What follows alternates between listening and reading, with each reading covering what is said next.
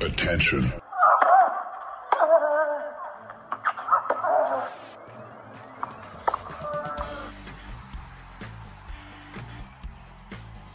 Das ist Wimbledon 2023 fast daily. Die Extravaganza von Sportradio 360.de zum zweitgrößten Rasenturnier der Welt, neben den offenen Kärntner Landesmeisterschaften in Annenheim. Djokovic zum achten, Zverev zum ersten oder einfach ein paar Erdbeeren mit flüssiger Sahne zum viel zu vielten Mal? Wimbledon 2023, fast daily. Jetzt. Ja, mal was anderes. Ähm, das Daily. Es ist schon heute. Und das ist der Münchner Flughafen. Es schifft wie nicht gescheit. Äh, gerade noch der Flug gelandet. Gepäck noch nicht da und wir sind aber erst eine halbe Stunde auf der Erde. Ähm, ja, so, bin also zurück, was uns aber nicht davon abhält, jetzt hier noch schnell ein Daily zu machen. Ja, das Sportliche Djokovic klar gegen Rublev, obwohl es erst das fünfte Match war, aber Rublev macht einfach zu viele Fehler und Djokovic, was hat er danach gesagt? Uh, they think they can win, but uh, it ain't happening oder so ähnlich. Ja. Lässige Ansage, aber er hat ja recht. Es muss ihm halt irgendjemand das Gegenteil beweisen und ob das uh, Yannick Sinner im Halbfinale sein wird, glaube ich eher nicht. Sinner verliert gegen Safiulin einen Satz und ähm, spielt jetzt also erstmals Halbfinale Wimbledon letztes Jahr oder erstmals Halbfinale Grand Slam Turnier sogar letztes Jahr gegen Djokovic 2-0 Sätze vorn, dann noch verloren. Diesmal wird er keine zwei Sätze gewinnen. Äh, also die, ich glaube, der höchst gerankte Gegner von Sinner auf dem Weg ins Halbfinale von Wimbledon war Nummer 86. Also das ist die beste Auslosung aller Zeiten. Bei den Frauen, Pegula wird sich kolossal in den Arsch beißen. 4-1 geführt gegen Wondruschober im zweiten, im dritten Satz schon und noch verloren mit 4-6. Also Wondruschober erstes Halbfinale, erste Halbfinalistin und die zweite ist dann Elina Svitolina bekanntermaßen. Großartig, fantastisch, also wie, wie sie gekämpft, wie sie gespielt hat. Und hinter Schwiontek, da möchte ich mal auch über ihr Verhalten so grantig und nach jedem Schlag rausschauen in die Box. Das ist einfach anstrengend, ja. Das Spiel darf sie nicht verlieren. Im ersten Satz führt sie mit Break, den zweiten gewinnt sie dann und den dritten, im dritten geht sie unter. Was ist da los? Ja, also die Frau ohne Nerven oder mit Nerven, je nachdem, wie man sehen möchte. Gut, bevor wir zu ein paar Interviews kommen, nochmal der Hinweis auf das Gewinnspiel. Bei neobet.de auf die Seite gehen, registrieren mit Tennis 1.0 durchgeschrieben, Tennis klein, Tennis 1.0 das ist der Code und damit nehmt ihr teil am Gewinnspiel für VIP-Tickets für Kitzbühel oder für Hamburg. Dienstag und Mittwoch in Hamburg, Dienstag und Mittwoch in Kitzbühel. Über neobet.de gibt es da ein VIP-Package für zwei Personen zu gewinnen. Äh, also mit dem Promo-Code Tennis10 registrieren. So, dann auf die Instagram-Seite gehen und äh, die Instagram-Seite ist neobet äh, das Liken und ja, wer ein bisschen was einzahlt, auch gut. Gut. Dann also heute gab es noch das große, den großen Auflauf der Legenden und ich habe eine Senflegende getroffen, von die noch nicht mal wusste, dass es eine Senflegende ist. Aber wer sich erinnern kann, ich habe mit äh, Markus Gaub den Senftest gemacht, den großen, und dort der Finalist Moutard du Luxembourg. Und der Moutard du Luxembourg war Gesprächsthema mit Gilles Müller. I'm standing here with Gilles Müller, and uh, I have to ask you: Are you aware of the Moutard de Luxembourg? Yeah, the, the, you mean the company? Yes. Of course, yeah, yeah. Because we had a mustard uh, okay. competition and okay. the Mutar in, in, in, Germany. Somebody sent me the Moutarde de Luxembourg, okay. and it made it to the finals. No, uh, I didn't know that. Which mustard did you? Which mustard do you enjoy the most? No, actually, I mean, I'm not a big mustard fan, but if I do buy mustard, I buy the, the mustard de Luxembourg. Yeah, I always buy the, the mustard from from from uh, the, the, the products from from Luxembourg if I can, if they have something. And I, actually, I think it's pretty good. And they also started now making other sauces. So yeah, they're, they're pretty good. Doing a pretty good job. Pretty good. Now you beat Rafael Nadal here, and you play with Jürgen Melzer. This I'm from Austria, as a matter okay. of fact. So two lefties. Yeah. I mean, how serious can you take such a Legends tournament? Well, you know what? I mean, I think it's serious. Obviously, we want to have fun. It's not like the same like before. Like there's a lot of pressure, but I mean, we, we try to play to play our best out there. And, and, and but the most important thing is yeah, not to get injured and, and stay and, and, and enjoy it. Just have fun out there. And uh, uh, looking back to the, because the friend I did the mustard test with, he was uh, on German TV and he was announcing the match against Nadal back then, and okay. he, he thinks he's your lucky charm. but what is the what is the main uh, the main memory about that match? Oof, I, the main memory, I think I had a, a, very good summer on the grass court. I mean, I won a tournament before coming into Wimbledon, made the semis also in Queens, and I was feeling very confident. And, and yeah, I mean, I, the fact that I beat Rafa before already in Wimbledon in 2005, I think it was, also showed me that I was able to do it. And yeah, I just went out there and, and, and focused on, on just yeah playing playing good and, and, and, and staying calm because I knew it was going to be very difficult, especially when he came back. I mean, I was up two sets to love, and then he came back to two sets to all. And uh, yeah, I think that the, the, the main the big key was to stay cal- healthy, uh, to stay calm, and, and, and just yeah, just keep doing what I was doing, and it worked out fine. I got one more. Novak Djokovic hasn't lost a tiebreak, it seems, in ages. So, as an opponent, as a former player, how can you overcome the thought that if you go into a tiebreak like Hurkacz did the other day, I just cannot win it. well, I think it becomes a big problem when you think about it. I have to, some, somehow you have to try to to uh, to put that aside and, and just take it one by one, play it point by point, and and and um, yeah, I mean, obviously, even not in a tiebreak, I think Novak at the moment is very tough to beat. He's playing very well, looking very good, looking very sharp, very confident, and, and but yeah, I think the only chance for any player is just to go out there and take it point by point, give it 100%, and, and hope for the best. Who is coming through in the upper half, you think? It's going to be Alcaraz? Because uh, my money is on Rune, as a matter of fact. I, I, think it's tough. I, I, I think I'm going to go with Medvedev actually because not many people talk about him. And but I think I mean if, if his serve is on, if he's able to, to, to play match with a with a high first serve percentage, I think it can be very dangerous on, on, on this kind of court. And yeah, I think I think we have a big chance of seeing a final Djokovic against Medvedev. Great call. Thank you so much. You. I think so too, by the way. Thanks. Ja, wer sich nämlich erinnern kann, der Mutau de Luxembourg war für uns der Schill Müller in unserem Tableau. Dummerweise hat mir dann Jürgen Melzer, von dem wir gleich hören, verraten, dass Schill Müller, Schill Müller ja perfekt Deutsch spricht und ich Trottel red mit ihm auf Englisch. Na gut, also mit Jürgen geht es jetzt mal zuerst um seinen Schützling Joel Schwärzler, der in der ersten Runde Junioren rausgeflogen ist. Aber ähm, ja, das, äh, der Jürgen wird gleich sagen, warum ihn das nicht, also stören wird es ihn schon, aber warum ihm darum nicht, äh, darob nicht Angst und Bange wird. Jürgen, Servus. Ich war, äh, ich hab, war am Platz auch, wie der Joel gespielt hat und äh, er war nicht der Einzige, der wirklich öfter ausgerutscht ist. Was ist denn die Schwierigkeit für so einen jungen Kerl? Äh, haben die Jungen da ein bisschen Angst, eben dass sie ausrutschen, dann passiert es trotzdem?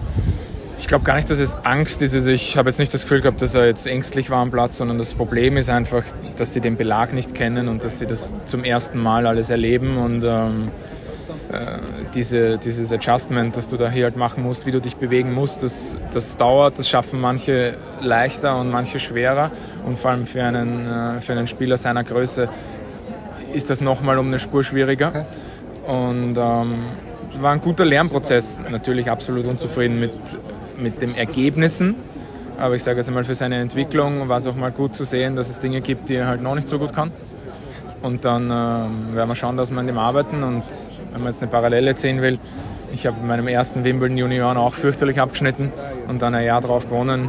Schauen wir mal, ob er das auch hinkriegt. Äh, mir hat sein Gegner, aber der hat ordentlich gespielt, der Gegner. Das, das war jetzt nicht so, dass der Schoel das verloren hat, sondern ich fand, der Gegner hat es gewonnen. Ja und, ja und nein. Ich sage, der Gegner war stocksolide.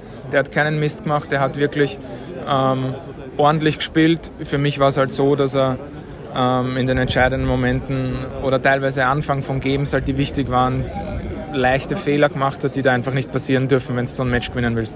Und die hat er halt gemacht und deswegen hat er die Partie auch verloren. Jetzt ist parallel gerade der Challenger in Salzburg. Äh, der Lukas hat gestern gewonnen. Äh, wenn man so ein bisschen einen Vergleich ziehen möchte, darf, wie weit ist der Scheul jetzt in seiner Entwicklung, auch in Turnieren, was er spielt, noch von jemandem wie dem Lukas entfernt? Ähm, definitiv in der Konstanz. Also ich sage jetzt, wenn die jetzt zehnmal spielen gegeneinander im Training, kann es schon mal passieren, dass der Joel vielleicht eins gewinnt. Okay. Ähm, aber ähm, der Lukas bringt das halt jeden Tag und beim Joel ist es halt noch sehr schwankend. Und da fehlt einfach noch viel. Der, der Schritt zum Herren-Tennis, ähm, die tägliche Arbeit, mit welcher Konsequenz man das macht. Er trainiert zwar brav, aber ich sage, das ist ein großer Lernprozess in den nächsten Monaten, Jahren, um wirklich diesen nächsten Schritt zu machen. Ähm, er hat definitiv das Zeug dazu, über das brauchen wir nicht diskutieren, aber er muss es auch machen. Und ähm, da werden wir schauen, dass wir in den nächsten Wochen, Monaten wieder einen Schritt vorwärts machen. Und dann hoffe ich, dass er zum Ende des Jahres in den ersten zehn bei den Junioren steht, damit wir nächstes Jahr bei den Herren einsteigen können. So, jetzt hat mir letztes Jahr einer von den Bryans, ich habe schon vergessen, wer es, äh, war, gesagt, ja, der Jürgen, der hat erst vor drei Wochen aufgehört zum Tennisspielen. Der kommt hierher. Wie, wie oft spielst du jetzt tatsächlich? Spielst du mit dem Joel? Trainierst du mit dem volle Pulle? Wie oft spielst du wirklich selber?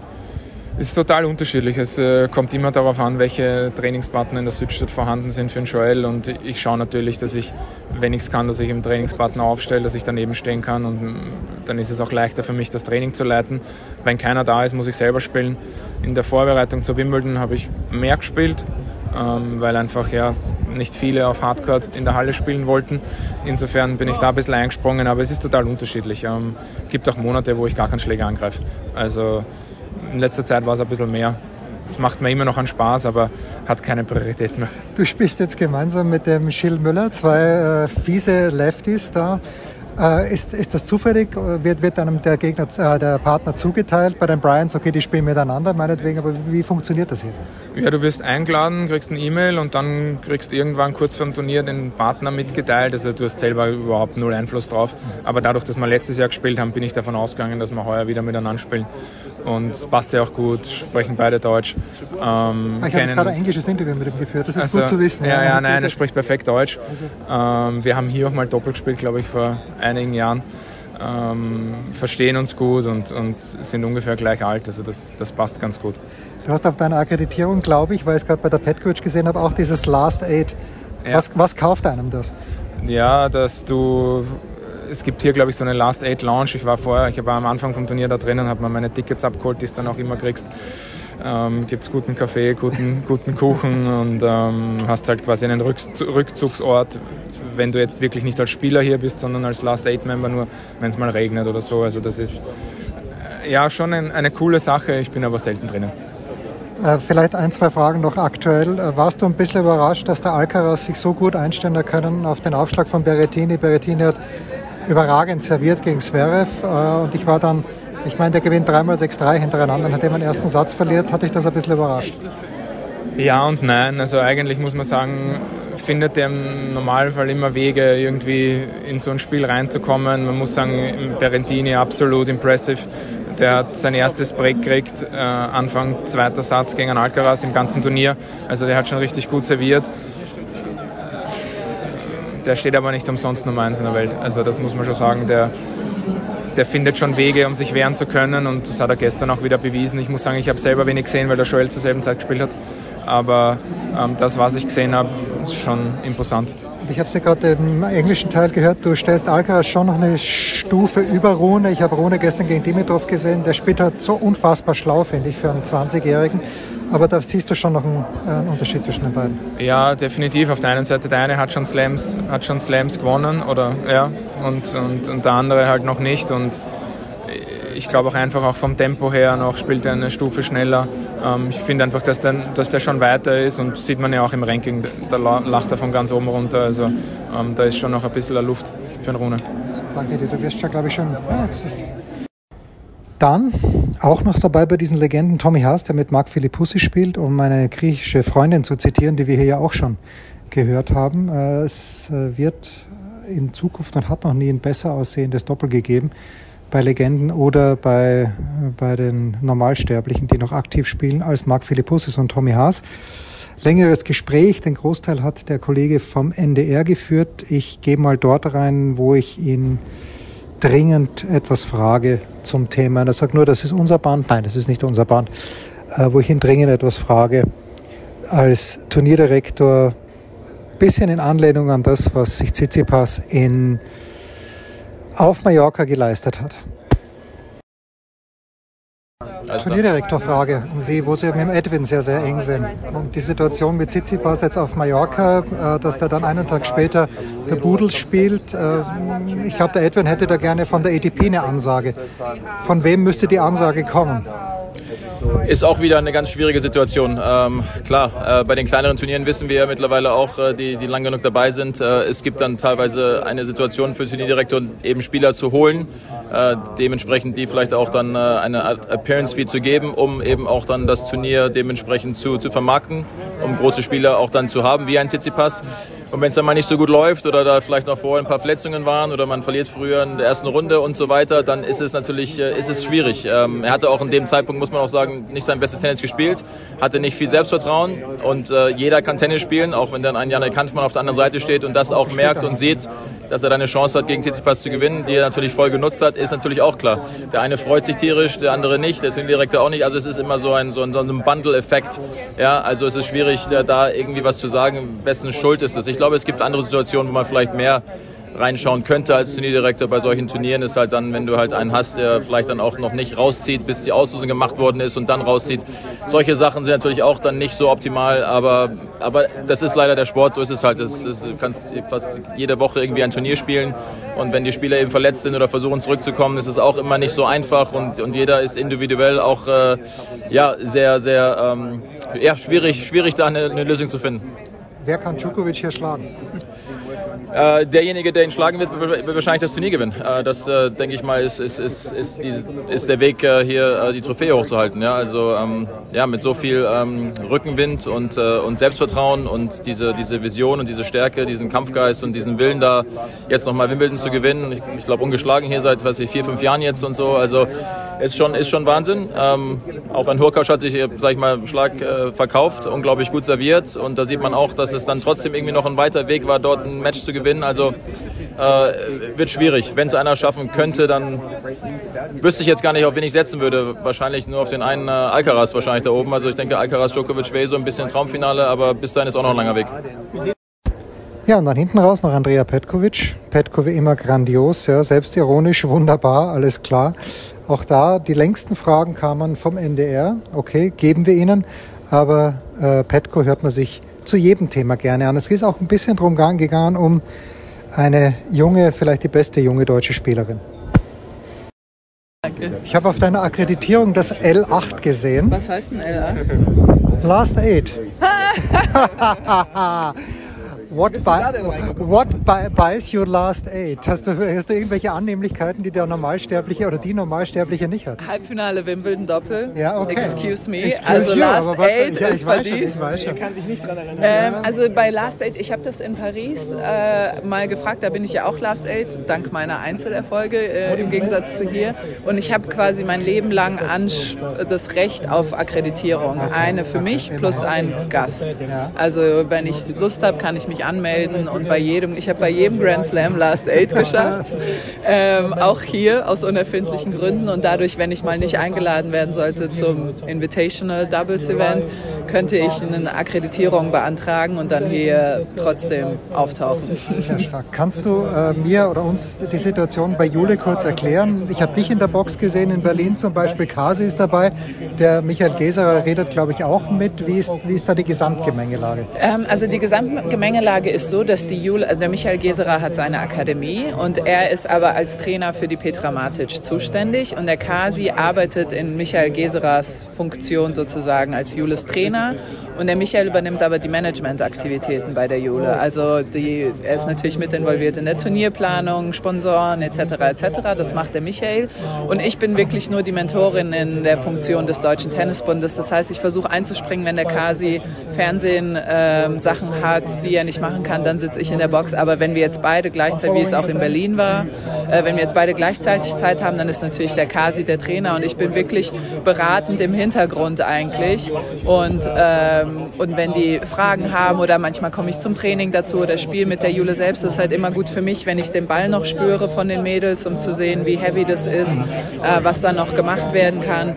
Und äh, genau, und das, das ist so meine, auch bei allen anderen Mädels ist das so meine Funktion. Also ich merke auch, dass ich oftmals mehr das Team berate als die Spielerin selbst. Ne? Also einfach, wie man das bestmöglich aufstellen kann, wie man ähm, reden kann. Und manchmal eine Sache ist zum Beispiel super, ich habe kein Pferd im Stall auf dem. Ne? Ich bin eine neutrale Person und manchmal, wenn, äh, wenn man was sagen muss, was vielleicht die Spielerin nerven könnte, dann kann ich das machen, weil ich dadurch nicht die Beziehung zwischen Coach und Spielerin Spielerinnen äh, gefährde, weil mich kann man nicht feuern. Ich bin den Spielerinnen angestellt. Und ich finde das ganz gut, weil im Tennis ist eben diese komische Gemengelage zwischen Coach und Spielerin, wo die Spielerin den Coach dafür bezahlt, dass er eigentlich die Autorität über ihr Tennisspiel ist. Und da, das finde ich ganz gute, äh, ganz gute Dynamik, dass ich manchmal die härteren Wahrheiten sagen kann, ohne die Gefahr, dass man da, ähm, ja, dass man da gefeuert wird, weil ich eben neutral bin und nichts mit dem Team in dem Sinne zu tun habe, sondern nur beratend bin. Wie siehst du ihre Entwicklung denn gerade? Also mhm. irgendwie ein Jahr, was ein bisschen stagniert. Viele erste Niederlagen. Ja. Hier jetzt auch. Das erste Spiel gegen Muchova fand ich war sehr gut. Ja. Das zweite gegen Galfi war dann vor allem der letzte Satz. Ähm, mhm. hat es ja fast abgeschenkt. Mhm. Also ja, also es ist wirklich schwierig dieses Jahr. Das war mir schon vorher klar, ähm, dass es schwierig wird, weil letztes Jahr ist sie so ein bisschen äh, unterm Radar geflogen, sage ich mal. Wir wussten alle schon das Jahr davor, da hat sie schon mal aus der Quali-Halbfinale in Straßburg gespielt, hat sich da sehr gut gegen eine Krajcikova äh, präsentiert, die dann Straßburg und French Open hintereinander gewinnt, wo die Jule echt nah dran war, sie zu schlagen in Straßburg. Ähm, und ich hatte sie schon die ganze Zeit auf dem Schirm und dachte, gleich wird die gut spielen, gleich wird die gut spielen. Das kam dann auch. Aber da waren natürlich viele andere Geschichten drumherum. Ich höre auf, Angie ist schwanger, Angie spielt noch. Es waren viele Sachen drumherum, die geschehen sind, sodass sie immer irgendwie außerhalb des Radars fliegen konnte. Und, ähm, und dieses Jahr waren wir alle weg. Angie schwanger, ich aufgehört, äh, die anderen Mädels äh, auch weg, mehr oder weniger. Laura verletzt, hat dann gut bei den Australian Open gespielt hatte schwierige Auslosung bei den Grand Slams. Iga Swiatek in Australien, jetzt Dasha Kasatkina bei den French Open. Das ist ein schwieriges Jahr für sie. Das ist so, in Amerika sagt man Sophomore Slump. Also so am Anfang kommt man auf die Bühne, man hat nichts zu verlieren und auf einmal gibt es eine Erwartungshaltung ich glaube, dass es ganz normal ist und ich glaube, das Jahr muss man ihr geben und dann nächstes Jahr muss sie aber wieder äh, anknüpfen an die Leistung, die sie jetzt gezeigt hat. Und ich finde in Berlin und im ersten Match mit Mukova hat man schon gesehen, wozu sie in der Lage ist, wenn sie ihre, ihre Kraft nutzt und wirklich einfach dieses Powerspiel, dann kann sie so viele Spielerinnen überpowern und, ähm, und da muss man sie hinkriegen. Sie muss einfach wirklich lernen, Punkt für Punkt zu spielen. Das ist, glaube ich, noch so, weil sie so talentiert ist, dass sie manchmal dann ähm, unkonzentriert wird. Und wenn sie das schafft, dann sehe ich immer noch eine sehr, sehr gute Zukunft für Jule. Kannst du ein Wort noch, weil ich sie in Paris gesehen habe, gegen Conever zu Ella Seidel sagen, wo ich sage, die Vorhand ist ja. Da, da, da, da, wächst nichts mehr. Ja. Aber äh, sie hat ja bei den Frauen noch nichts gerissen. Mhm. Ella Seidel.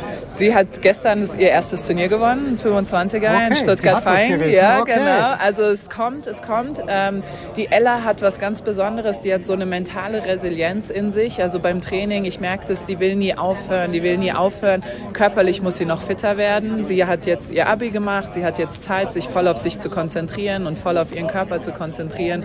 Und wenn sie da noch mal stärker wird und die Rückhand muss ein bisschen besser werden. Die Rückhand ist momentan gegen diese Mädels auf dem 25er und in den Junioren ist die okay. Und wenn sie dann fitter wird und noch mehr rumgehen kann, um ihre Vorhand einzusetzen, ihr Aufschlag ist sehr, sehr gut. Beim zweiten geht noch ein bisschen mehr, aber der erste, da kommt sie schon an die 190 ran teilweise.